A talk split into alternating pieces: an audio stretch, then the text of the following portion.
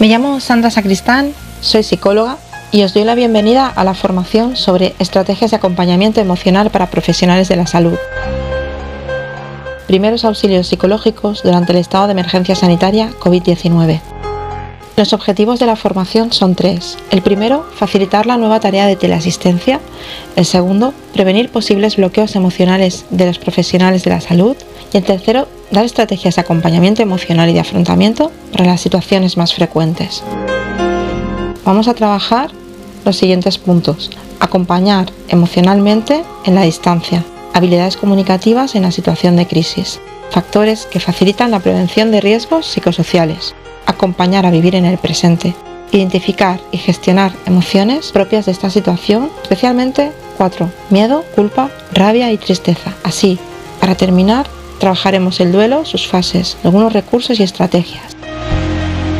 Los objetivos del acompañamiento emocional son aportar tranquilidad y dar alternativas de respuesta para que las personas puedan también tener nuevas estrategias de afrontamiento y ver toda la situación con otra perspectiva tenemos que tener en cuenta que todo esto es para cuidarnos, para poder cuidar a las personas a las que estamos atendiendo. En la teleasistencia nos podemos encontrar diferentes tipos de casos. Personas que, por ejemplo, están tratando diariamente con, con procesos de duelo o que se les despiertan duelos no elaborados durante épocas anteriores a esta situación también se pueden despertar sentimientos muy variados que pueden ser a la vez simultáneos o aislados, como miedo a ser portador, sentimiento de culpa, ansiedad, mucha incertidumbre. También existe el miedo a la exposición constante y pueden también ocurrir que nos encontremos otras peticiones como no saber cómo transmitir la noticia de la pérdida o, incluso pues que se encuentren como que tienen que hacer propios reajustes en sus propios sistemas de convivencia familiar debido a los horarios que tienen que, que ir haciendo. Por tanto, lo que vamos a hacer es entrar ya en este primer punto del contenido de la formación, que es cómo acompañar emocionalmente en la distancia. En primer lugar, vamos a contar que seguramente un número de casos bastante elevado solo podamos atender a las personas vía telefónica. En algunos casos podrá ser mediante alguna herramienta de videoconferencia, videollamada o incluso pues en algunos casos podría ser que, fuera personalmente.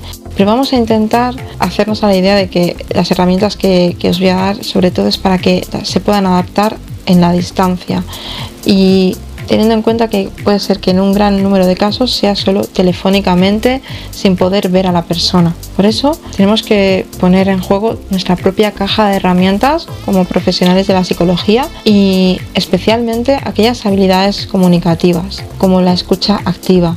Vamos a filtrar aquella información que nos den relevante y a obviar la que no lo sea o por lo menos tenerla un poco más de lado. Vamos a intentar identificar qué emociones sobre todo predominan, qué necesidades eh, nos transmite la persona y en muchos casos pues em, ese filtraje vamos a tener que ir tomando nota para poder tener claro qué es lo que la persona necesita cuando formula esta llamada.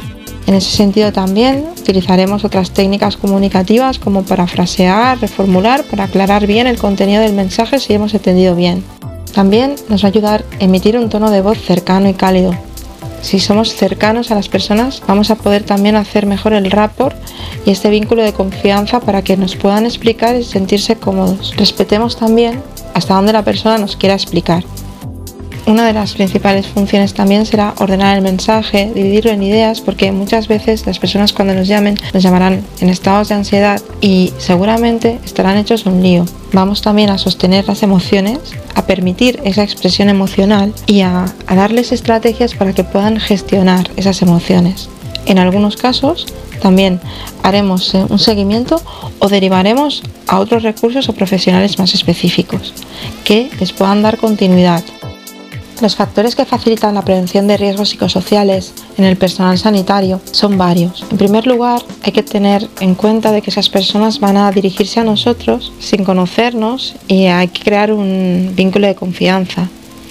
Por tanto, vamos a favorecer el empoderamiento. Empoderar significa reconocer la fortaleza de la persona por lo que está afrontando, por las situaciones que nos irá relatando y por otro lado significa valorar la valentía de compartir esa experiencia. Otro de los factores será que iremos informando sobre recursos de autocuidado, de cuidado y de apoyo, de soporte emocional. En este caso también derivaremos a profesionales o grupos de soporte emocional para que le puedan hacer a esta persona un seguimiento a largo plazo. Nosotros seguramente intervendremos en un punto de la situación o incluso podremos hacer uno o varios seguimientos, pero más adelante necesitarán tener también algunos profesionales o grupos de apoyo donde puedan sostenerse. En nuestra intervención, para favorecer también estos riesgos psicosociales, también ofreceremos breves pautas de primeros auxilios psicológicos. Esta situación nos está haciendo que nos paremos en muchos de los casos y no podamos mirar hacia un futuro muy lejano. Por tanto, una de las cosas que podemos hacer para acompañar a las personas es acompañar a vivir en el presente. Vamos a invitar a las personas a vivir teniendo en cuenta que son como puzzles, que tienen unas partes de sí mismas que están desconcertadas, otras partes que tienen miedo, otras que tienen rabia, otras que sienten culpa, otras que están hechas un lío. Cada persona es como un puzzle con unas piezas sueltas. Tenemos que identificarlas, porque también habrá una pieza, por ejemplo, la del miedo y otra, la fortaleza, la parte que quiere avanzar, la parte que quiere superar esta adversidad. Por tanto, si somos capaces de identificar nosotros esas partes y transmitírselas a la persona para que las pueda ella misma identificar, que la persona también las acepte y las reconozca, esto le permitirá avanzar. Aunque parezca mentira, cuantas más partes identifiquemos, por muy, muy diferentes que sean, por muy contradictorias que sean, eso es lo que permite afrontar las situaciones más difíciles. Algunas personas le llaman a esto resiliencia, otras sentido común, pero no deja de ser el ser consciente de cómo somos. Es una herramienta de autoconocimiento y es también lo que nos ayuda a que no se generen síntomas de ansiedad, que ansiedad es un exceso de futuro, avanzarnos a los acontecimientos. En este momento es muy, muy, muy importante estar presentes. Si esto, nosotros que estamos acompañando a estas personas en esta situación, lo podemos integrar, lo podemos sentir en nosotras mismas, en otra persona, podremos también hacérselo entender a la otra persona transmitir el mensaje y que lo pueda identificar y a su vez a lo mejor incluso esta persona a otras personas de su entorno. Hay un modelo de Vizquerra, Redorta y Ubios de 2006 que habla sobre una gestión emocional dando dos alternativas de respuesta en situación de crisis o conflicto. Cabe distinguir entre la regulación emocional, que es el esfuerzo de canalización de las propias emociones que realiza la persona, y la gestión emocional, que es la canalización, donde favorecemos nosotros como profesionales esta identificación y hacemos el acompañamiento para una gestión adecuada de las emociones a otras personas. Vamos a, a trabajar las estrategias para afrontar la emoción del miedo. En primer lugar, comprender. Comprender que el miedo puede manifestarse de diferentes maneras. Ansiedad, temor, estrés y sus mecanismos de defensa. Es fundamental empatizar, no simpatizar. No hagamos de esponjas, no nos quedemos con los sentimientos del otro ni le sigamos a corriente, sino vamos a intentar ponernos en su lugar, en sus zapatos. No sabemos cómo se puede sentir si, por ejemplo, es un médico que que ha perdido a muchos pacientes seguidos por esta situación y mm, tiene miedo al contagio. No podemos a lo mejor ponernos en su lugar, en, cómo se puede sentir, pero podemos empatizar en ese miedo al contagio, podemos empatizar en, en otros aspectos. Vamos a intentar comprender a la persona lo que está pasando, aún no viviéndolo de la misma manera que ella. la otra estrategia de afrontamiento sería proteger. Vamos a construir un significado común de la palabra proteger en este caso, que es ofrecer garantías de que no le va a suceder nada por contarnos lo que nos va a contar, por hablar, o incluso por intervenir en, la atención a enfermos, tomando todas las precauciones. Vamos a intentar que la persona se sienta protegida. Ante la culpa, una estrategia puede ser reducir esa culpa. Recordemos que la culpa es una emoción social y será muy importante justificar y argumentar. Esto siempre ayuda a equilibrar. Intentemos siempre buscar fuentes fiables, fuentes oficiales de información y siempre fuentes que realmente nos aporten unos datos que podamos confiar en ellos y que puedan aportar tranquilidad a la persona. A veces la persona que siente culpa necesita también disculparse, pedir perdón para reducir esa culpa. A veces esas disculpas no podrá ser a la persona directamente si esa persona no está aquí ya con nosotros, pero podemos invitar a la persona a que escriba una carta o a que grabe un audio o a que hable frente a una fotografía o frente a un espejo y pida ese perdón. Podemos utilizar otro tipo de estrategias que se nos ocurran mientras que a la persona le sirvan. Saber que pueden perdonar, pedir perdón y también a su vez saber aceptar el perdón en determinados casos tiene una importancia crítica y de gran trascendencia social. Ante la culpa, también hay estrategia de afrontamiento para gestionar adecuadamente la emoción que sería desplazar o desviar. Esta actuación implica que éticamente sea aceptable. Tiene que ver con la atribución de las responsabilidades. Vamos a intentar separar siempre las personas de la situación que se está viviendo. Distinguir entre aquello que está en nuestras manos y lo que no depende de nosotros. ¿Quién tiene el control de la situación? Vamos a ver cuál es el locus de control interno y cuál es el locus de control externo. Otra emoción que puede salir mucho en este tipo de atenciones es la rabia. Ante la rabia podemos calmar, dar tiempo.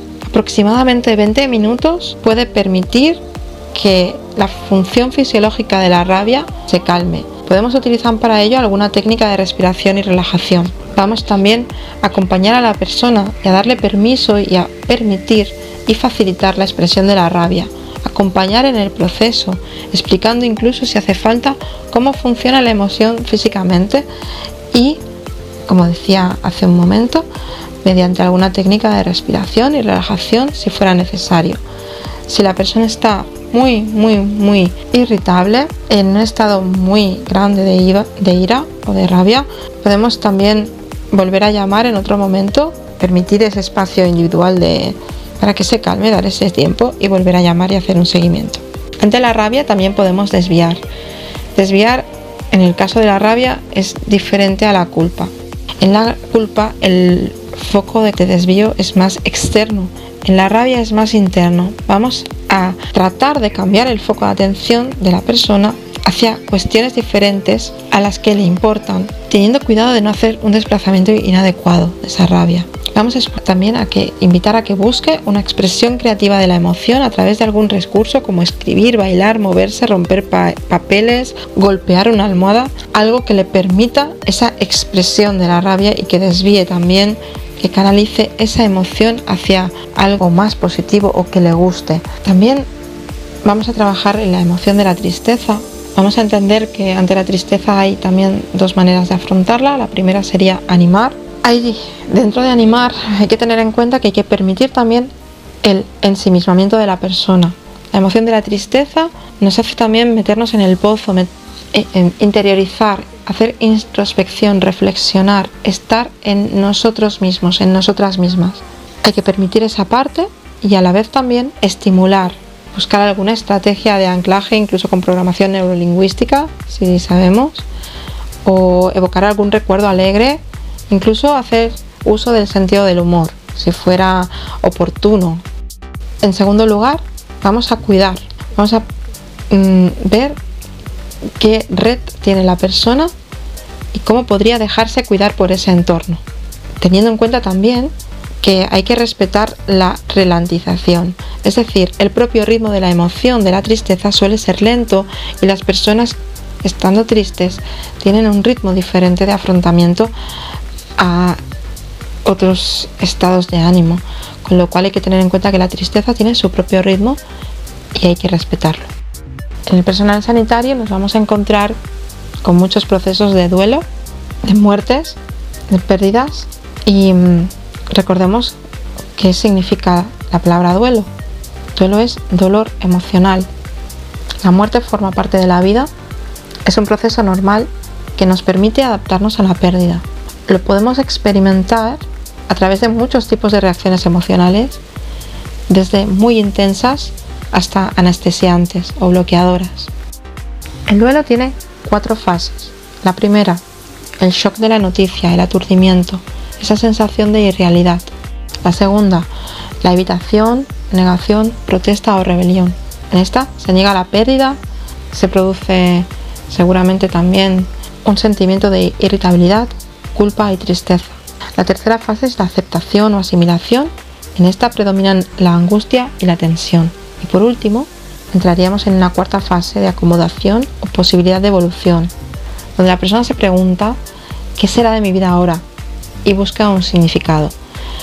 Ante la muerte y sobre todo en las llamadas que atenderemos, es muy probable que nos encontremos en las dos primeras fases, sobre todo en la de shock, la de aturdimiento, incluso alguna persona que evite y niegue. Ante procesos de duelo no elaborados previamente, requeriremos también el acompañamiento de, de algún profesional especializado en acompañamiento en duelo y en pérdida.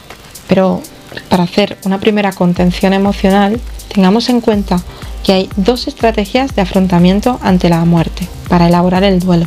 Una sería evitar, evitar, distraerse y la otra sería integrar, hablar de la pérdida. Tanto las personas que tienen la tendencia a evitar tienen momentos de integrar y de hablar de la pérdida, como viceversa. Las personas que tienen la tendencia a integrar, a hablar de la pérdida, tienen momentos de evitar y distraerse. Si tenemos en cuenta estos dos estilos de afrontamiento de la pérdida, podremos identificar qué persona tenemos delante y cómo acompañarla de la mejor manera. ¿Qué decir o qué no decir ante esa pérdida? Si la persona que nos llama nos pide pautas para comunicar la pérdida de la mejor manera posible, vamos a hacer una distinción entre aquello que decir y aquello que no decir. No decir, por ejemplo, lo estás haciendo muy bien. En lugar de eso, preguntar, por ejemplo, ¿cómo estás hoy? No decir, o dar consejos. En lugar de eso, escuchar el 80% del tiempo y hablar el 20%. Ante ofrecimientos indefinidos de si necesitas cualquier cosa, llámame, concretar el ofrecimiento. Por ejemplo, te llamaré a las 5 de la tarde y la persona ya nos regulará. A las 5 no me va bien, eh, puede ser que me eche la siesta, me puedes llamar a las 7, por ejemplo. Sugerir que el tiempo cura todas las heridas, no suele ayudar mucho. En lugar de eso, vamos también a preparar a la persona para que espere momentos difíciles en el futuro. Los próximos meses después de la pérdida suelen ser muy duros. Hacer que otras personas presten ayuda, en lugar de ser nosotras mismas las personas desde la autenticidad y el cuidado. Decir, sé cómo te sientes. Ah, en cambio, eso no nos ayuda demasiado. Acompañar ante la pérdida. Es mejor hacer una autorrevelación, es decir, hablar de una pérdida personal, por ejemplo, y poner un ejemplo de cómo nos adaptamos a ella. Eso ayuda mucho más que decir sé cómo te sientes. Por último, intentar que la persona se dé prisa en superar el dolor. En lugar de eso, vamos a ser pacientes con la historia de la persona que ha sufrido la pérdida. No sabemos qué nos podemos encontrar, cuáles han sido sus historias previas, si ha elaborado o no los duelos, etcétera. Con lo cual vamos a ser muy, muy respetuosos ante esto. Por ahora, em, en esta formación y para resumir, hemos tratado mm, diferentes aspectos que nos podemos encontrar ante llamadas emitidas por profesionales de la salud que necesiten soporte emocional. Hemos dado diferentes estrategias de afrontamiento sobre las cuatro emociones que nos podemos encontrar Hemos trabajado también aspectos del duelo y de cómo utilizar nuestras propias herramientas comunicativas para acompañar emocionalmente y para acompañar viviendo en el presente. Mi nombre es Sandra Sacristán, soy psicóloga y me podéis encontrar en LinkedIn como Sandra Sacristán Maza, también en las redes sociales Facebook con mi mismo nombre y apellidos y en Instagram y Twitter con el siguiente nombre, arroba sansacris, arroba S-A-N S-A-C-R-I-S. Muchas gracias. En radioterapias.com Somos lo que sentimos.